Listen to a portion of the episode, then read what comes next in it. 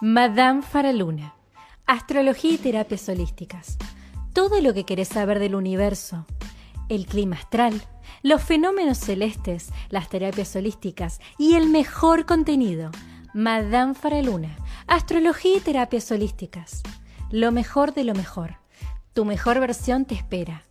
Accede a todo lo que querés saber del universo. Accede a mis servicios en línea. Seguime en Spotify, Madame Faraluna. En Facebook, Faraluna Faraluna. El mejor contenido, todo lo que querés saber en Madame Faraluna. Que escuches esto no es casualidad. Saludos astrales.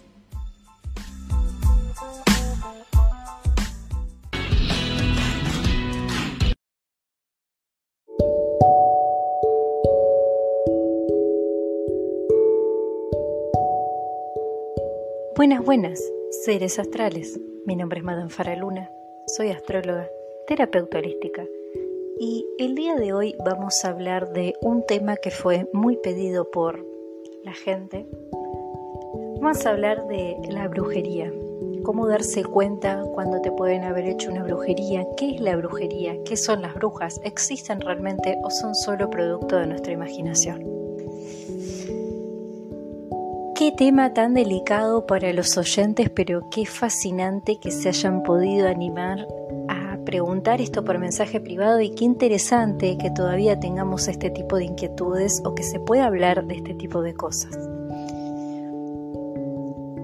La verdad es que en este, punto la brujería tendría que ser básicamente o sea, no tendría que ser, es en realidad un conjunto de actividades, ¿sí? Como todo en la vida.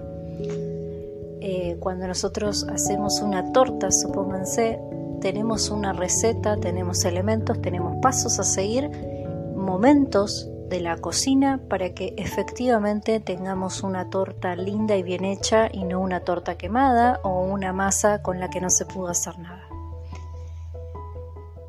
Esta referencia es importante porque la verdad es que la brujería es eso, la brujería es un conjunto de elementos a disposición y mayormente de la naturaleza que se usan para lograr un objetivo, que en este caso imagínense que ustedes para hacer una torta o un bizcochuelo necesitan harina, necesitan huevo, necesitan leche como básico.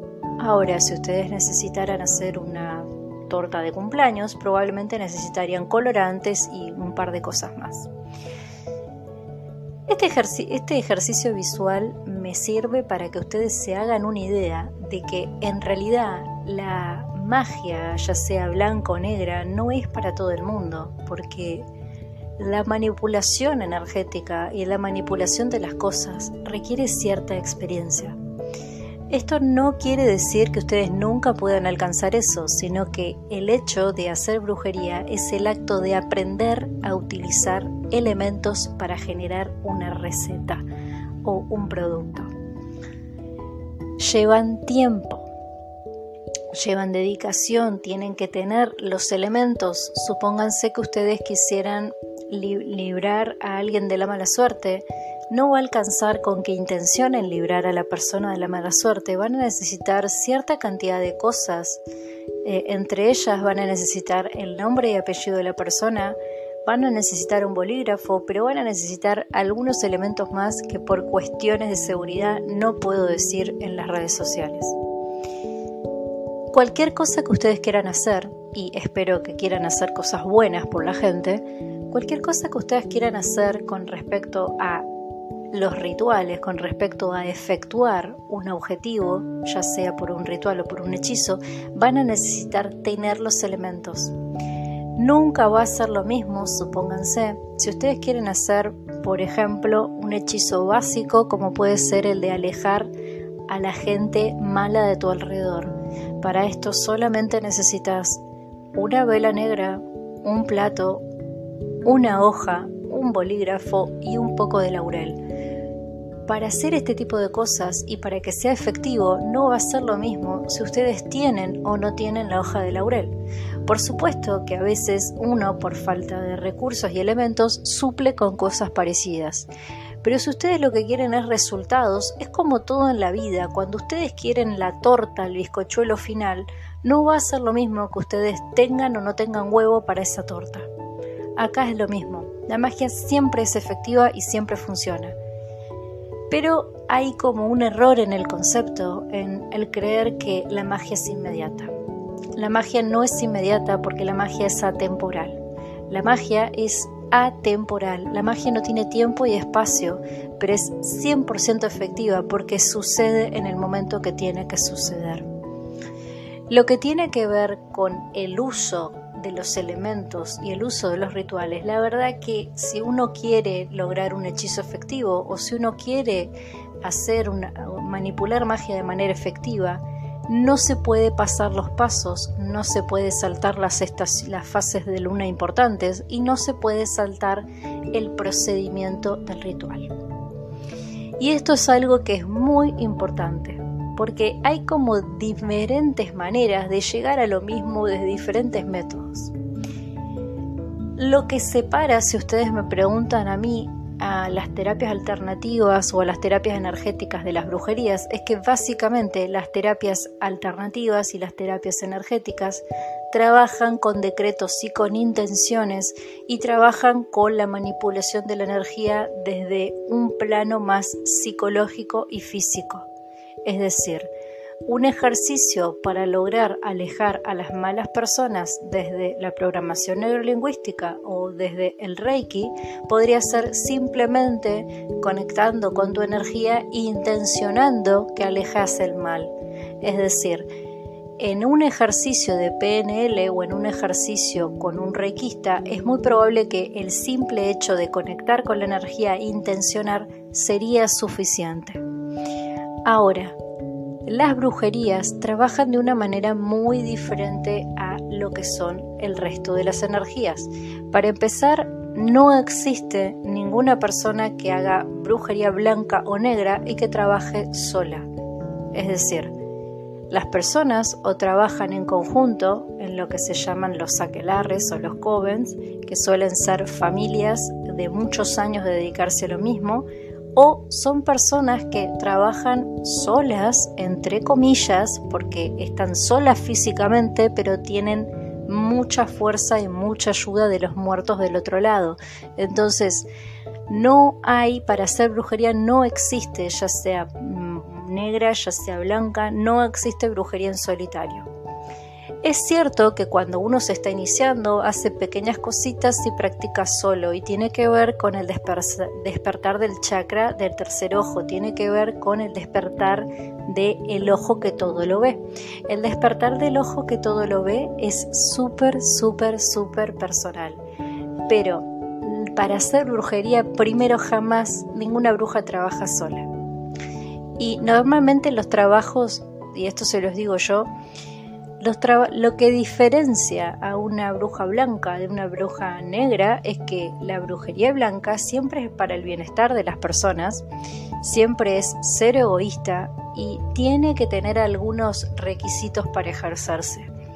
Para empezar, cuando uno trabaja con magia blanca, jamás puede hacer algo por su propio egoísmo. Es decir, si yo practico magia blanca y mi madre se está muriendo, yo como maga blanca jamás puedo actuar desde mi egoísmo y liberar a mi madre de esa enfermedad por mi miedo a perderla, porque entonces estaría actuando desde mi egoísmo. Las brujas blancas tenemos totalmente prohibido hacer magia por egoísmo, es decir, por nuestras propias necesidades y fallas. Segundo, la brujería blanca jamás viola o violenta la voluntad de las personas, jamás se juega con la vida y con la muerte y jamás se obliga a que nadie ame a nadie. No se juega con la voluntad de la gente. Lo que tiene que ver con la magia negra es la mal vista, es la que hace ver mal a todas las brujerías en sí, es la que le da mala fama a la palabra y es la que ha sido realmente cuestionable. La magia negra, si bien tampoco se trabaja en solitario, la magia negra está relacionada con todo lo que tiene que ver con los sacrificios de animales, todo lo que tiene que ver con trabajar con cadáveres, con cráneos, eh, todo lo que tiene que ver con hacer trabajos contra la voluntad de la persona, lo que tiene que ver con las necromancias, lo que tiene que ver con todo lo que viola la voluntad del ser, todo lo que tiene que ver con el egoísmo y todo lo que tiene que ver con lo sucio. Porque la verdad es que las personas que practican esto, aparte que normalmente suelen tener una energía muy pesada y muy fea, la verdad que son personas que tienen una vida muy miserable, porque si bien ganan mucho poder, porque la verdad es que hay una realidad, mientras más magia uses, más poder vas a ganar, y creo que de acá tiene que ver con este concepto tan raro que, que se ha naturalizado de que las brujas no se mueren eh, no, no, existe tal cosa como que una es inmortal, sino que normalmente como una está más conectada con la naturaleza y maneja mejor las energías y demás, solemos vivir más años que la media, pero no es que no nos morimos.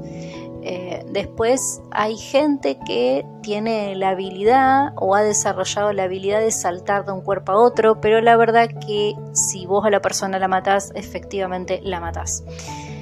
Ahora, ¿Es la solución la magia? Es personal, porque esto es como la frase de una canción que solía escuchar en el auto cuando era chica, cuando me llevaban al colegio, que es que si, naciste para martillo del cielo te caen los clavos. ¿Me explico? Si vos naciste para tirarte para este lado y para tener ese, darle ese jugo a la vida y darle esa impronta, las cosas van a suceder solas. ¿Se puede vivir sin magia? Sí. ¿Es necesaria la magia en el mundo moderno? Y yo creo que para todo, todo en esta vida es necesaria la magia, porque la magia es eso que le da alegría y felicidad a la vida, es eso que te da esperanzas en tus últimos momentos en donde vos ves que realmente no, no hay nada del otro lado.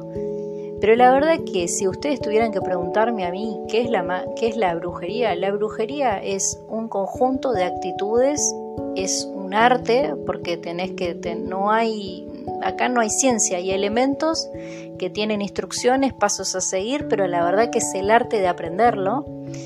Eh, y la verdad que la magia es, es eso, la brujería es conectar con la magia de manera consciente y voluntuosa porque todos conectamos con la magia de manera inconsciente. La diferencia entre las brujas y los seres humanos normales o ordinarios es que las brujas tienen el tercer ojo abierto por naturaleza, tienen una conexión especial con los animales y la información nos llega siempre. Las brujas no necesitan andar cotillando para enterarse de lo que pasa porque la información queda en la matriz y llega de la mejor manera para que vos lo veas. La brujería es un acto, ¿sí? Para hacer una brujería tenés que tener elementos y esto lo dije desde el principio del video. Ahora, la pregunta del millón sería, ¿cómo darse cuenta cuando nos hicieron una brujería? ¿Cómo nos damos cuenta cuando nos han embrujado? Porque parecería difícil esto, ¿eh? O sea, me preguntaron, ¿cómo me doy cuenta cuando me embrujaron? La verdad que esta es una pregunta delicada para mí porque mm, también hay algo que se llama la sugestión mental, que es cuando las personas de tanto leer de un tema o de tanto interesarnos un tema empezamos a ver las cosas aunque no estén ahí. Lo primero que yo pienso cuando una persona me pregunta si la han embrujado o si le han hecho un trabajo es si realmente la persona está pasando por una sugestión mental muy fuerte o si realmente la han embrujado. Y esta es una pregunta que me hago de manera cotidiana porque al ser una persona que no trabaja con magia negra, yo sé por fact que una persona jamás va a hacer algo personal contra vos si practica brujería blanca. Entonces yo me tendría que preguntar a dónde estuviste, con quién fuiste y a qué lugar para que alguien tenga ganas de hacerte una brujería. ¿Qué hiciste de suficientemente malo para que alguien te quiera hacer una brujería? Porque las personas que se dedican a embrujar gente, las personas que se dedican a hacer trabajos negativos, volviendo a las brujas negras, normalmente son trabajos personales kármicos por alguna deuda que tenían con vos en la vida pasada o suelen ser personas que le pagan a esa persona para que te haga algo. Por eso, cuando alguien me dice que le hicieron un trabajo, yo no sé si pensar que es su gestión mental o que la persona que tengo enfrente ha hecho algo realmente malo como para que alguien los quiera embrujar. Esto se resuelve muy fácil en una consulta porque simplemente apelo al péndulo hebreo o directamente se saca una carta del tarot y me contesta automáticamente si la persona está pasando por una sugestión mental o no. Esto es otra cosa que me parece que también es un mito y que es alguna de las razones por las que muchas de otras se mantienen en secreto o no cuentan que trabajan con magia blanca. Hay como una tendencia social a creer que la persona que hace magia está obligada a solucionar los problemas de los demás. Es decir, vos te enterás mañana que yo sé trabajar con velas y por fact venís, tuviste una semana de mierda y venís a pedirme a mí que te libere de tu semana de mierda. Las personas que se dedican a la magia no son esclavas. Nadie, por más que tenga una habilidad que vos no tenés, está obligado o obligada a hacer algo por vos.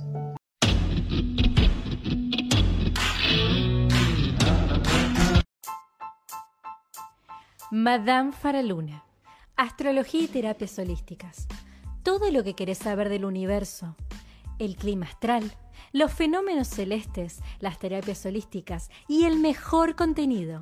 Madame Faraluna, Astrología y Terapias Holísticas. Lo mejor de lo mejor.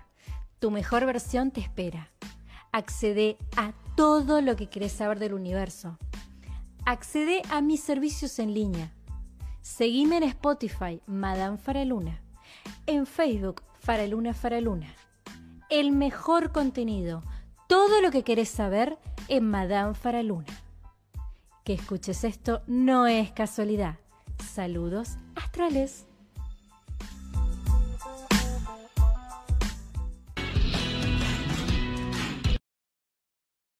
Yo creo también, por la gente que he conocido, que las personas que sufren este tipo de cosas, que les hacen o una brujería, también están llamados a aprender a trabajar su magia interior. Porque volvemos a lo mismo. Si naciste para martillo, del cielo te caen los clavos. A veces la manera de conectar con aquello que es para vos no es positiva. Por ahí tenés que conectar con tu lado mágico a través de una experiencia negativa esto sucede cuando después de muchos intentos para que la persona entienda cuál es su camino y no lo toma, normalmente pasan las cosas de la peor manera para que la persona se termine de dar cuenta a dónde tenía que ir. No nos olvidemos que somos los únicos animales que chocamos 10 veces con la misma piedra. ¿Cómo darnos cuenta cuando alguien nos hace una brujería? Yo se las voy a contestar muy simple porque realmente hay algunas cosas que son realmente así y no hay manera de que no nos demos cuenta.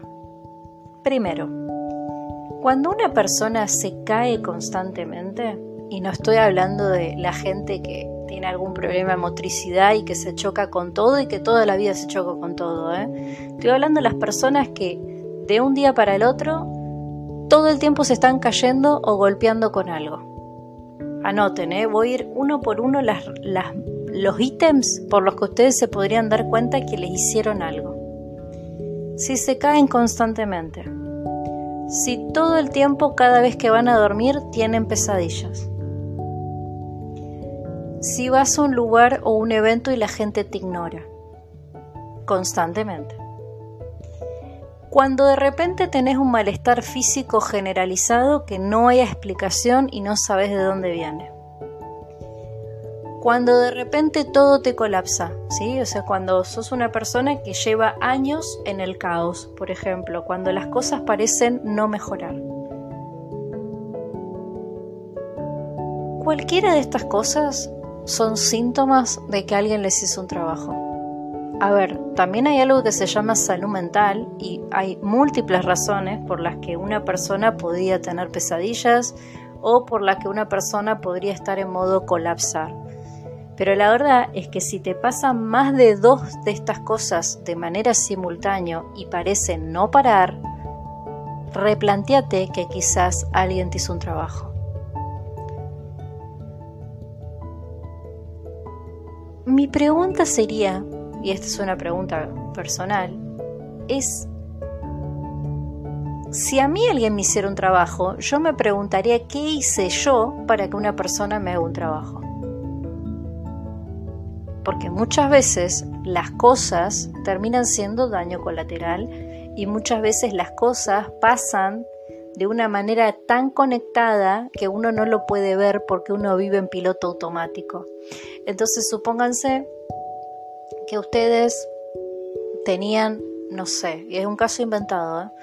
supónganse que ustedes vivían a los 10 años en una casa em, y alquilaban una casa y los dueños anteriores se habían olvidado, no sé, una vasija en la casa. Supónganse que la vasija que se olvidaron los dueños anteriores en la casa era de un tío, un abuelo muerto de la familia que se mudó. Y supónganse que ustedes estaban en la casa jugando con 10 años, con la inocencia de un niño de 10 años, y rompen la vasija. Pasan, no sé, dos semanas o quizás un poco más, y todo es una mierda. Y ustedes en su sano juicio se preguntan qué pasó, porque yo la verdad no sé qué puede haber pasado que mi hija de la nada se enfermó. Bueno, quizás tu hija jugó con algo que no tenía que jugar. En este caso, la vasija de la, del difunto de la familia que ya no vivía ahí. Entonces, siempre que hay una maldición o siempre que hay una brujería o siempre que pasa algo de por medio, tiene que ver con algo que no se tenía que tocar o algo peor, ¿no? Porque también hay gente que eh, se entera de, no sé, el abusador de su hija eh, y va a una mujer para que le haga un trabajo y la mujer, no sé, maldice todo el árbol de la persona. Y entonces en vez de, de, castigar solo al abusador, castiga a los hijos y a los hijos y a los hermanos y a los primos y a los nietos. Y de repente una persona no sabe por qué le va como el orto en todo. O sea, siempre, siempre se encuentra la manera de pagar las deudas. Y esto es una cosa que es importante entenderla, porque la magia es atemporal. Eso quiere decir que sucede cuando tiene que suceder y de la manera que tiene que suceder. Y siempre hay un pago de deudas. Para cada cosa que vos hagas hay una consecuencia. Ni hablar si las cosas son suficientemente malas como para que alguien te la quiera devolver. ¿No? O sea, ustedes imagínense también si entre personas, cuando alguien hace algo que no nos gusta, la devolvemos, imagínense una persona que tiene la capacidad de devolvérselas con las artes oscuras, por ejemplo, o pagándole a alguien. Esto no es para que ustedes a partir de mañana no vivan, no se peleen con nadie y, y no miren mal a nadie, porque la verdad es que Sería genial que todos viviéramos en un mundo maravilloso en el que todos nos llevamos bien, pero no es realista. Esto no quiere decir que ustedes vivan como perros enjaulados, pero sí quiere decir que estén atentos quizás a con quién se juntan, qué hacen, qué actividad hacen las personas con las que se juntan, eh, no tocar nada, porque esa es otra cosa que yo digo siempre, o sea, yo cuando veo una casa no toco nada sin pedir permiso, porque uno nunca sabe realmente eh, si lo que parece ser un inocente jarrón es un amuleto o algo embolichado, o sea, la primera regla principal es nunca tocar nada. A ver, ¿qué hacemos con este tipo de cosas? O sea, ¿qué hacemos cuando nos pasa una cosa así? Lo primero es ir a alguien especializado para que les saque lo que sea que se hayan agarrado. Eh, pero también yo creo que hay que tratar de, de vivir lo mejor posible y de vivir sin tanto rollo y sin tanta sugestión mental, porque también es cierto que como piensas atraes, así que si uno está todo el tiempo pensando en un fantasma, en algún momento lo va a ver. La clave acá, para mí, es tener siempre que se pueda la casa limpia con inciensos, eh, música ambiental si quieren cada tanto, y tratar de fijarse con quién se juntan. Porque esto es de ley. O sea, yo jamás, por ejemplo, por ser diversa y cultural, jamás me juntaría con alguien que tiene, por ejemplo, un collar colgando eh, con cuernitos de algún animal, porque para mí sería un claro indicio de que esa persona trabaja con brujería negra. Porque esa es otra cosa. Las brujas en general tienen ciertas cosas para que se puedan identificar entre ellas y para que vos las identifiques, como todo en la vida. O sea, supónganse que los deportistas de a mí que me gusta Boca, eh, todos usan una camiseta para que vos los identifiques. Bueno, acá es lo mismo. Las brujas blancas tenemos algo para que vos nos identifiques y lo mismo las brujas negras. Yo creo que no, no puedo hablar mucho más de este tema porque como todo tiene consecuencias. pero creo que es interesante, por lo menos a mí me parecía interesante, despejar la duda y la inquietud de quienes la tenían y también volver a mencionar que no toda brujería es mala y que no todas las brujas son malas. Y por lo menos dejar en claro qué es y qué no es. Lo que tiene que ver con las variedades y lo que tiene que ver con los orígenes, la verdad que hay de todo. Que viene del viejo mundo sanjón, hay rastros de brujería en el viejo Egipto, hay brujas gitanas, eh, la verdad que hay de todo. Esto no es como decir la primera bruja fue un enviado, no sé, Catamarca. No, la verdad que hay como diferentes tipos de variables que practican diferentes tipos de rituales y que tienen diferentes tipos de creencias. ¿Qué es lo que hace que sean lo mismo? Es que básicamente toda la vida que ellos construyen o ellas construyen y arman es en zona a la naturaleza y a la magia. Eso es lo que los diferencia. No puedo porque no me permiten hablar más de este tema por la misma razón que ustedes quizás del otro lado se queden con sabor a poco o se queden queriendo que yo les diga algún tipo de ritual para hacer. La verdad es que cuando ustedes tengan que caer ahí van a caer mi única misión, como siempre digo, es acercarles la mejor información y el bienestar. Voy a hacer un video de este tema para YouTube próximamente para Manfare Luna, en donde voy a ser un poco más explícita, voy a hablar de las fechas, voy a hablar de los rastros de brujería en la historia, voy a mencionar algunos rituales. Porque, bueno, YouTube me permite otra cosa con las imágenes visuales, me permite otra cosa. Mi objetivo acá era que ustedes sepan que las brujas no somos todas malas y que para ser bruja tenés que practicar brujería, es decir, tenés que respetar la naturaleza, tenés que usar elementos de la naturaleza, tenés que hacer rituales y tenés que tener una apertura y una conciencia con el mundo diferente. ¿Sí? Es como una serie de requisitos para ser bruja. De hecho, las brujas, como les dije, vivimos muchísimos años. O sea, eh, si un hombre común vive 70 años, las brujas vivimos 120 años, eso si no es que cambiamos de cuerpo antes. Pero acá me parece que hay un dato importante y muy interesante para los que están escuchando. No se obsesionen los que estén empezando a querer ver lo que es la brujería, los que estén practicando con la Wicca, los que estén practicando con la Gardeliana, los que estén practicando con la magia del caos o con los sigilos, no se vuelvan locos con tratar de ser los mejores y de hacer los rituales perfectos y de que todo les salga enseguida porque la magia lleva tiempo y dedicación. Todo lo que hagan en esta vida y en este plano mundano lleva tiempo y dedicación. Tómenselo como lo que es un proceso de aprendizaje y agradezcan que pueden acceder a ese conocimiento. Porque también es cierto que no todo el mundo accede a ese conocimiento. Cuídense, ámense y esto como una ley normal, sepan con quién se juntan. Porque muchas veces no es una brujería lo que te pasó, sino un chivo expiatorio. Una persona una fruta podrida que envenena el resto del árbol. Yo sé que esto lo van a escuchar las personas que lo tengan que escuchar y espero haber resolvido sus inquietudes con respecto a qué son las brujas, qué es una brujería y cómo darme cuenta cuando me hicieron un trabajo. Mucho más no, lo, no les puedo decir. Pero sí los invito a que vayan a ver a mi canal de YouTube Madame Faraluna el próximo video que voy a hablar de este tema que les prometo que va a contar con algo de historia, algunas fechas y algunos rituales muy básicos de iniciación. Hasta acá podcast de hoy, si te gustó dale like y compartilo.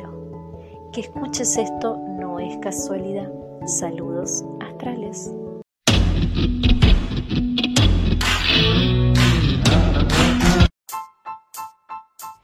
Madame Faraluna. Astrología y terapias holísticas. Todo lo que querés saber del universo. El clima astral, los fenómenos celestes, las terapias holísticas y el mejor contenido. Madame Faraluna. Astrología y terapias holísticas. Lo mejor de lo mejor. Tu mejor versión te espera. Accede a todo lo que querés saber del universo. Accede a mis servicios en línea Seguime en Spotify, Madame Faraluna. En Facebook, Faraluna Faraluna. El mejor contenido, todo lo que querés saber en Madame Faraluna. Que escuches esto no es casualidad. Saludos astrales.